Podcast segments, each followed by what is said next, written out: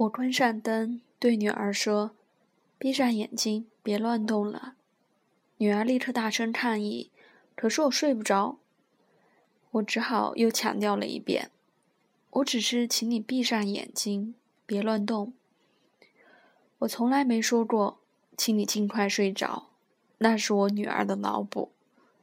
我当然挺高兴的，她能脑补出那句话来，说明她起码脑子不笨。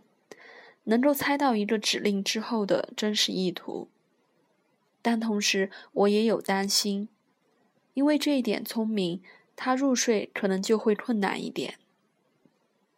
闭上眼睛，别乱动，是一条很简单的指令，是我认为他充分有能力做到的。但他不安于这条指令，而去考虑，即便我照着做了，我可能还是睡不着。这样的思考对当下有害无益。同样的事情在我的工作中也常常遇到。比如说，我跟学生辅导员讲，危机干预中哪些危险的信号需要注意，有辅导员立刻就问：“可是李老师，有的学生其实有危险的想法，但他就是憋着不说，也根本不表达这些信号，我们怎么去识别呢？”我说那是另外一种情况了，但我刚刚讲的不是这种情况。我刚刚讲的你都记住了吗？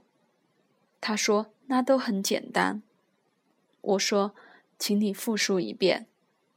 结果他可能说不上来。他们的注意力都集中在，要是这种方法不行呢，反而忽略了对这种方法本身的吸收。其实我教的是更简单、更常见的情形。从现实性来讲，比他们考虑的那些例外情况更重要，也更有开展工作的空间。可以说，他们是因小失大。我做咨询的时候，有时候要教来访者尝试一些不一样的说话方式，比如说用更坚定的语气表达拒绝。但是教完之后，他们常常不能真的付诸实践。下次咨询的时候，他们不说自己练习时遇到的困难，而是深入思考：万一对方根本不听我的，万一对方如何如何纠缠，万一对方表现得更强硬，又该怎么办？例如，假如我们就这些话题展开讨论，完全还可以讨论十次、二十次。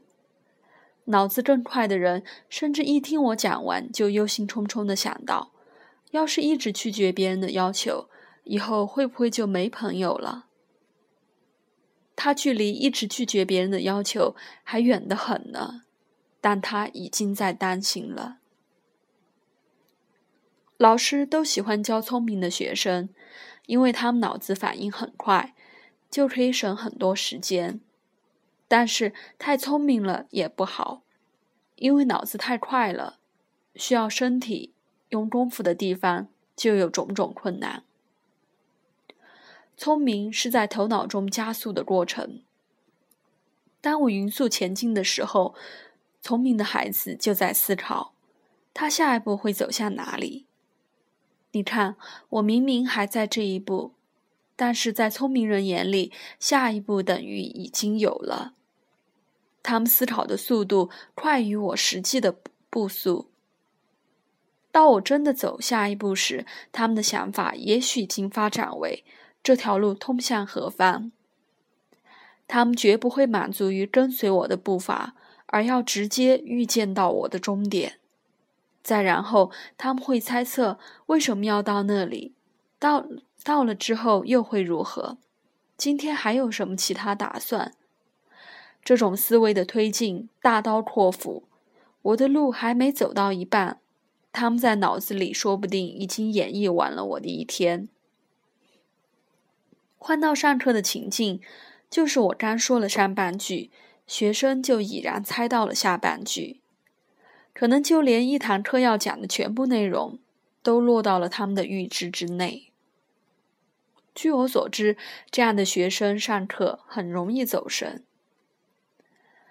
对于聪明人来说，最难以忍受的情况不是一件事有多难，而是纯粹的简单。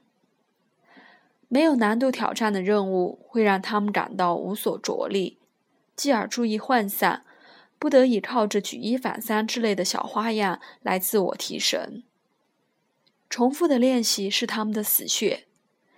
你去问一个健身教练，他多半就见过不少这样的客户。他们一个动作只要重复一两遍，就会开始琢磨：这个练习真的管用吗？这里面真正关键的元素在哪里？练完这个，下一步练什么？借着这些天马天马行空的思考，他们才能松口气，从当下的枯燥中解脱出来。而思维上的变化多端，就造成了行动层面的进步迟缓。就拿我女儿的例子来说，闭上眼睛，别乱动，是她入睡的第一步。而睡着，则是第 n 步。他在第一步阶段担心第 n 步的结果，反而连第一步也做不到。所以，我认识的学生里面，除了少部分天赋异禀的奇才之外，真正影响一个人的成就的因素，可能不是智商，也不是努努力，而在于他有多踏实。踏实的人做一件事。是一件事，学一样东西就学得到一样东西。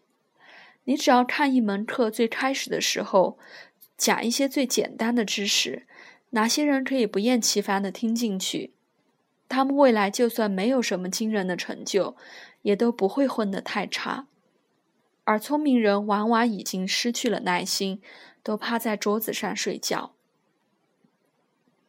奇迹一跃不能十步。驽马十驾，功在不舍。但趴在桌子上睡觉还不算是最糟糕的学习状态。我自己上课时也睡过无数。就我的经验来说，当然什么也没学到，但起码知道没学到东西。更可怕的情况是自我催眠，感觉自己在学，实则空空如也。一种典型的催眠方式，就是用手机把每页 PPT 都拍下来，之后该开小差照样开小差。他们以为自己学到了，但无非是手机里储存了一堆只在考试前才会看一遍的照片而已。有时我会禁止学生照相，但他们还是会把电脑搬到教室里，一边听课一边噼里啪啦的打字。这样也算很努力，但他们努力把课堂的内容敲进电脑里，就是为了自己可以更心安理得的记不住他们。之所以说这种情况更可怕，是因为他们运用了不露痕迹的方式，把并没有真的学到什么东西这件事巧妙的敷衍过去。反正随时可以再看我的笔记。这样的人也许会买很多书，然而不看；或者读很多文章，然而不想；或者整理出很多读书心得，然而并不用来改变自己。这些事做得越卖力，他们陷入的幻觉可能就越深。有一些读者常常给我留言：“你说的没错，可是然后呢？”你看，他们关注的不是我说了什么，而是我没说的还有哪些。描述一种现象，他们首先会想到，可是也有例外吧？如果证明是一个普世的规律，他们又会说，原因是什么呢？假设提出了原因，他们很快又抱怨，说的头头是道，怎么不讲一讲解决办法？如果我有那么牛，连解决建议都提了，恐怕还是会说道理都懂，然而并没有什么差用。这种方式等于是说，我们来聊一聊 A 吧。好啊，我最近认识了 A 的朋友 B，B 是个好人，他还介绍我认识了 C。你看，这种方式自有好处。话题已经从 A 的身上转开了，但是在说话的人看来，似乎仿佛自己并不算是跑题。正如“道理都懂，然而并没有什么差用”这句话说的很轻松，也就不会让人觉察到，其实道理也没有真的都懂。我想，这里面大概也有一种安全感。一个人学东西之所以无法专注，可能就是因为他无法忍受专注在一个点上的感觉。学习一个东西，尤其是简单的、重复的，往往让人焦虑，因为这一刻你真的停在一个东西上，就会意识到自己有多渺小，而要学的东西似乎还无穷无尽。因此，用最快的速度跳跃式的前进，用摘要的形式纵观大概，存成照片或者写成笔记，或是把注意力投向这个东西之外。然后呢？然后还有什么？这样就可以说，行了，这个我已经懂了。这是回避焦虑的法宝。一口一口吃饭太慢了。恨不得一口吃下一百口，谁叫锅里还有那么多？所以重要的事情才要说三遍。可是你还记得上一段看了三遍的话是什么吗？对一个学习者来说，这是最好的时代，但可能也是最坏的时代。今天的信息是整个的泛滥了，你很难让自己真的不去焦虑。如果你想用方便的方式解决这种焦虑，就只有不断接收、吸收复杂的信息，并不缺这样的信息源，随便在网上找一找，就有数不清的绝世武功的目录。这辈子这辈子肯定练不完，只好先用脑子过一遍。如果真的想学一点东西，就需要一种特别的能力。我把它叫做忍受简单的能力。我不知道是叫能力还是勇气更好，因为它涉及到了一种真正意义上的放弃。当你在某一个点上停下来，打算认真下点功夫的时候，这意味着放弃想象中的其他可能。你得到的只是简单的一点点。失去的却是头脑中的整片汪洋。一个人守着这样一点，面对巨大的不确定也不逃避，他要么需要很勇敢，要么是很天真。就像一个专注吃手的婴儿，他一旦意识到自己离长大还有多远，可能就急了。这篇文章阐述的也不过是一个简单的道理而已，几句话就能说明白，并没有给出什么成体体系的理论方法和建议。然后呢？然后我就停在这里了。